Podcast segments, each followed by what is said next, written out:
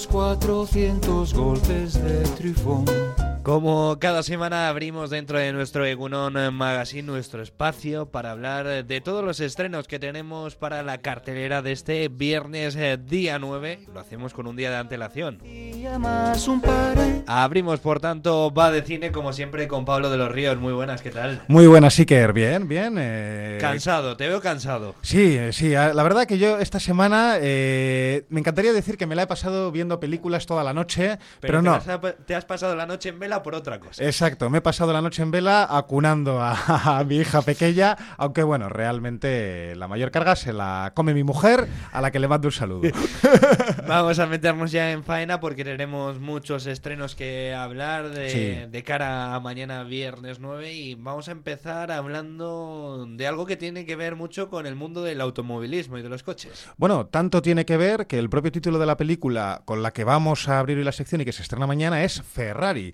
El, No eh, tiene nada que ver con el posible fichaje de Hamilton y esas cosas. no, todavía, todavía no es una precuela de ese, de ese Bueno, fichaje. el posible no, el fichaje de, de Sí, Hamilton sí. Ferrari. no, aquí estamos hablando de una película clásica en su sentido más estricto. Estamos hablando de un biopic súper formal y súper clásico de Enzo Ferrari, el expiloto que creó la, la escudería que todos conocemos y que hoy en día es una empresa multimillonaria. Y además se ambienta tras eh, el año 57, 10 años después de que Enzo Ferrari creara dicha escudería, en su mayor crisis económica. Y bueno, pues la película nos cuenta un poquito esa, digamos, drama empresarial juntado con el drama familiar entre Ferrari y su esposa, a la que interpreta Penélope Cruz, que está muy bien en esta película. A Enzo Ferrari le interpreta Adam Driver, que es un actor maravilloso, pero que en esta película yo le veo un poquito, un poquito más desenfocado, o quizás es que Penélope Cruz se lo come entero. Eh, no obstante, el aliciente de esta película, ¿cuál es? ¿Quién la dirige? ¿De quién nos viene? Nos viene de Michael Mann, que Michael Mann es un director que hace pocas películas, de hecho hace ocho años que no estrenaba una película, pero que nos ha regalado clásicos como por ejemplo Hit, aquella estupenda película con Robert De Niro, Al Pacino y Val Kilmer sobre atracadores, que para mí es la mejor película de atracos de la historia del cine. Pues Michael Mann, eh, director de Hit, vuelve ahora con Ferrari tras ocho años en una película que está bien, pero que podría haber estado mejor. Eso puede generar expectativas, ¿no? El hecho de tanto tiempo sin Claro. dirigir, luego en, en el espectador tiene que desarrollar también ese gusanillo, ¿no? Y esas mariposillas de volver a ver algo dirigido. Y de volver a reencontrarte con un director que es eh, que no tiene una mala película en su filmografía, que además es muy visual, que es muy técnico, pero que para mi forma de pensar quizás se ha hecho ya un poquito comodón. O sea, es un, es un director que sus películas son, siempre son visualmente imponentes y esta Ferrari es que es sosita. O sea, tú ves esta Ferrari que para nada es una mala película, de hecho, bueno, fue nominada al León de Oro en el último Festival de Venecia, pero tú la ves y no te, no te transmite gran cosa. No molesta, pero tampoco es la película a la que yo iría corriendo a ver. Y tendrías que tener ese interés por el mundo del automovilismo, de los coches, o bueno, está abierta a todos los públicos. Pues mira, yo siempre digo lo mismo. Yo no soy nada eh, fan del mundo del automovilismo, de los coches, para nada. Y jamás se me olvidará aquella película que hizo Ron Howard con Daniel Brühl y Chris Hemsworth, Rush, sobre la rivalidad entre dos pilotos de Fórmula 1, que yo fui al cine a verla pues, por ir. Y salí emocionadísimo. Con lo que yo, y a mí no me gusta nada el mundo del automóvil. Con lo que yo creo que no tiene nada que ver. Porque al final, si la historia es buena y maneja bien los elementos del drama y encima está bien hecha, mm, tiene que gustarte. Pues esa es la primera recomendación que hacemos, pero tenemos más por delante porque también eh, llega a nuestras pantallas el color púrpura. El color púrpura eh, es el segundo estreno que tenemos este, este viernes y nuevamente, al igual que con Ferrari, hablamos de una película de corte muy clásico. De hecho, es una nueva adaptación de la novela de Alice Walker sobre bueno, pues la lucha ¿no? de una mujer afroamericana a principios del siglo XX que está condenada a un matrimonio de conveniencia, pero conoce a un músico de jazz que le abre nuevas puertas. No mezcla mucho pues reivindicación social con una historia que ya conocemos y yo, yo no me he leído el libro, yo conozco la historia por la película que hizo Steven Spielberg en los 80. Es decir, esto no es un remake de la peli de Spielberg, sino que es una nueva adaptación de la novela, pero vamos, la historia es potente y esta película yo aún no la he visto, pero ha gustado muchísimo hasta el tal punto de que ha tenido varias eh, nominaciones a los principales premios y está nominada una de sus actrices secundarias, Daniel Brooks, al Oscar a Mejor Actriz de Reparto este año. ¿Puede partir con cierta desventaja luego a la hora de, generar impacto en, los espectadores por el hecho de ya tener una adaptación previa, el hecho de que las puedan comparar o cómo lo ves? A ver, yo creo que es inevitable, sobre todo cuando encima la adaptación, la adaptación previa la ha hecho Steven mm, Spielberg, que es uno de los directores más famosos de la historia del, del cine, ¿no? Yo creo que, fíjate, si es famoso Spielberg y está por encima del bien y del mal, que él mismo hace cuatro o cinco años se atrevió a hacer un remake de un clásico como West Side Story y a mi forma de ver lo mejoró. Claro, hacerlo a la inversa, que alguien mejore lo que ya ha contado Spielberg, yo lo veo muy difícil. Claro, claro. Eh, podemos entrar en ese terreno pantanoso, ¿no? De saber a ver quién lo hace mejor, a ver quién lo hace peor, pero lo dices. Cuando te comparan con Spielberg, tienes probablemente todas las de perder. Es muy difícil que salgas ganando. Ahora bien, yo creo que hay que acercarse a esta película no como una nueva, o sea, no como un remake de la peli de Spielberg, sino como una nueva adaptación de la novela. Bueno, de todos modos, para el director en este caso es tirarse a la piscina y precisamente de piscinas vamos a hablar ahora. Exacto, así es, porque el siguiente estreno es eh, La piscina, una pequeña película de terror que, hablando rápido, parece eh, una película de M. Night Shyamalan, ¿sabes? El director del Sexto Sentido, El Protegido, que siempre nos cuenta eh, películas de misterio con un giro final sorprendente, ¿no? Pues esta La Piscina parece una película que ha hecho Shyamalan desganado. Fíjate, la trama eh, se centra en, un, bueno, en un jugador de béisbol que tiene que retirarse debido a una enfermedad y decide comprar junto a su familia un chalet con una piscina estupenda, pensando que, bueno, pues va a poder hacer su recuperación de, de su enfermedad en la piscina, que su familia va a disfrutar de la piscina, pero resulta que hay un demonio en esa, o fantasma, un, mm. ente en esa piscina y empiezan a, bueno, a pasar cosas. tiene buena pinta. dentro del agua.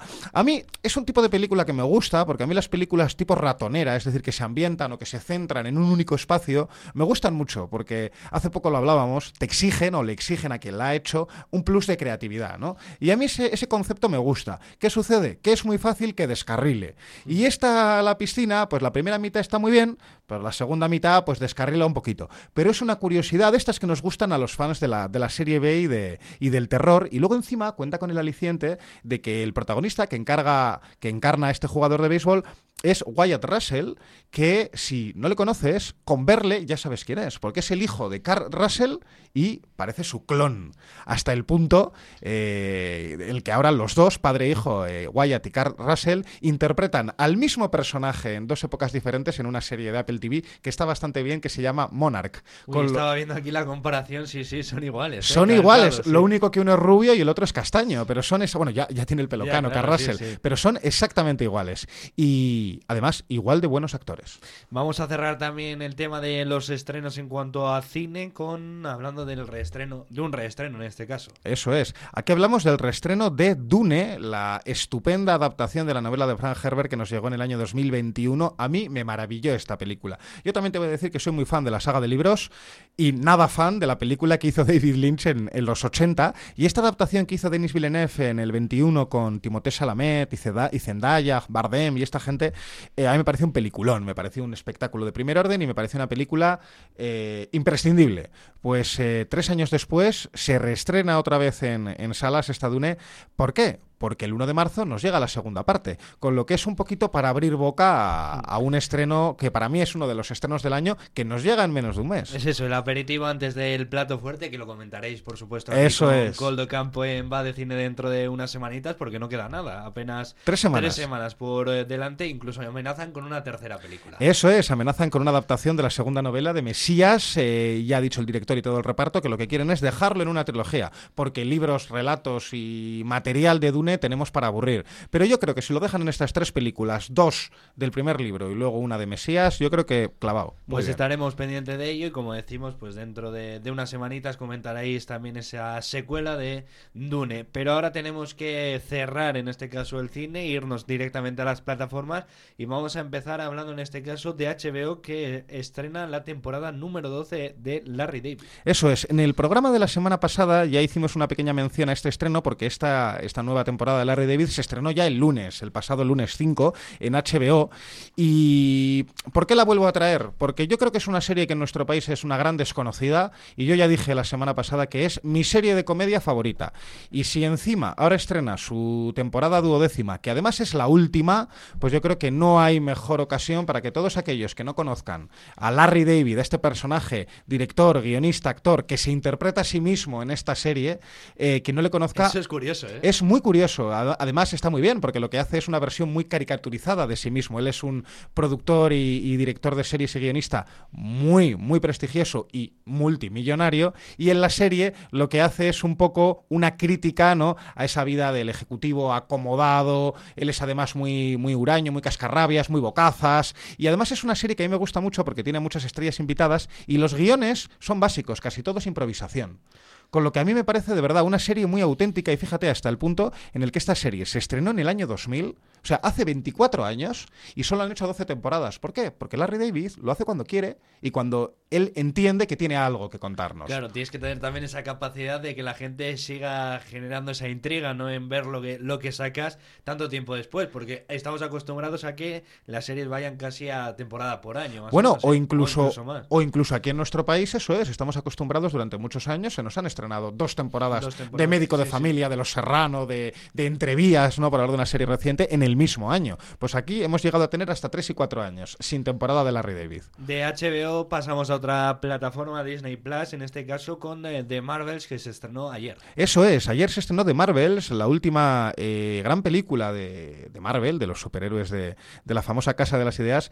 Eh, yo no la pude ver en cines y me la vi precisamente ayer a la noche en, en casa y la verdad que me alegro de no haber pagado la entrada de cine. De hecho, eh, a ver, no es una mala película porque si te sientas a ver una película de Marvel, más o menos saben darte lo que buscas. Pero me parece una película muy olvidable y entiendo perfectamente por qué ha sido... Es que ha habido muchas críticas, sí, sí, desde que se estrenó. Muy justificadas, porque ha sido, aparte de la película con peores críticas de Marvel, la que menos ha recaudado. Para que nos hagamos una idea, he buscado los números. Costó 270 millones de dólares, ahí es nada, y ha recaudado 206. Y tú dirás, bueno, se queda ahí, ahí, ¿no? Mm. No, porque yo siempre digo, y esto es, eh, es, una regla que no es matemática, pero sí es muy bien, sí es orientativa, una película, para que sea rentable, tiene que recaudar más del doble de lo que costó. Claro, aquí ya estás hablando de que esta de Marvels tendría que haber recaudado 600 millones para ser rentable. Es que es una locura.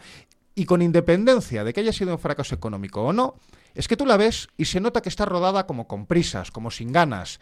Y yo no entiendo cómo alguien se gasta 300 millones en algo mmm, para rodarlo medio mal. No lo entiendo. Y más cuando viene dentro de una saga, ¿no? Que, que claro. tan buenas críticas ha recibido a lo claro. largo de la historia. Y a mí la primera de Capitana Marvel, porque esto está de Marvel, es una secuela de Capitana, de Capitana Marvel. A mí la primera de Capitana Marvel, que también tuvo muchas críticas por ser el primer protagonista femenino del universo cinematográfico de Marvel, a mí me pareció una película que estaba muy bien. Igual no la pondría entre las mejores de la saga, pero a mí me parece una película muy competente, con un guiño muy bueno a este cine de invasiones alienígenas, a lo Independence Day de los años 90, y esta de Marvels, la verdad, que es que es una comedia prácticamente infantil. Dejamos hablado de Marvels, ahora nos centramos en los estrenos de Movistar Plus, donde tenemos que destacar dos de ellos. Así es, el primero es Cerrar los Ojos, la última de Víctor Erice, que tiene además 11 nominaciones a los, a los Goya. Que son los Goya. Son este, este, mañana, sí, sí, este fin de semana. Sí, sí, este fin de semana tenemos ese plan. Yo creo además que esta Cerrar los Ojos, bueno, pues va a ser una de las que más ruido va a hacer junto con La Sociedad de la Nieve. Yo creo que se va a repartir un poco el pastel entre, entre esas dos.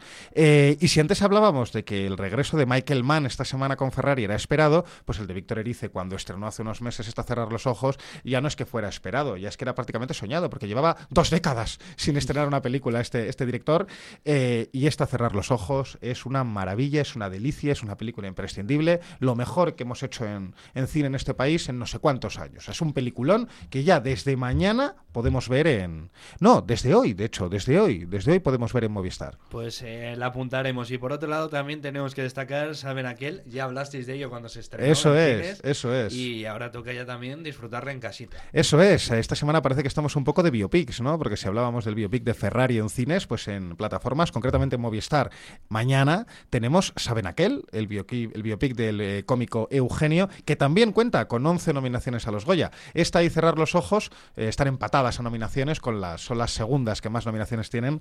Y vamos, David Verdaguer interpreta a Eugenio de forma magistral. O sea, fíjate que era difícil, ¿eh? Todos tenemos, yo creo que grabado a fuego en la retina. La imagen, sí. La imagen, cómo hablaba, cómo se expresaba, ¿no? Pues Verdaguer, la verdad que lo que hace es una cosa que asusta.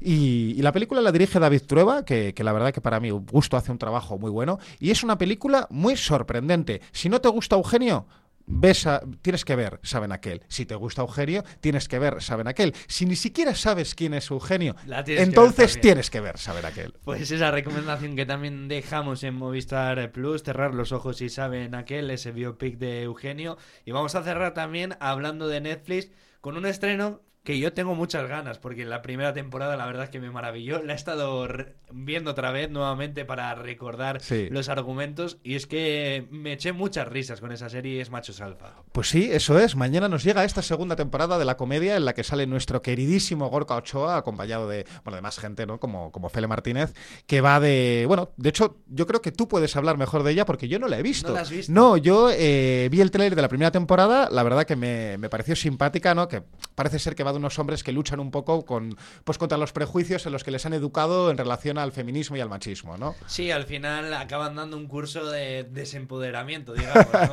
es, es, eh, curiosa, ¿no? Para, para echar un, un, buen rato, van a un curso para intentar eh, dejar a un lado esos estereotipos que, tiene, que tiene el hombre, ¿no? Y, la verdad es que, que, quedó una primera temporada curiosa y yo tengo muchas ganas de ver esta segunda porque creo que, que me va a dejar ese buen sabor de boca que me dejó la primera. Sí, yo cuando vi el tráiler la verdad que la apunté inmediatamente porque además es que en, el reparto son todos buenos. Mm. O sea, y cuando se juntan un buen puñado de actores españoles a hacer comedia, eh, además con, pues eso, con cierta intención detrás, no suelen salir cosas buenas. Sí, porque al final en una de...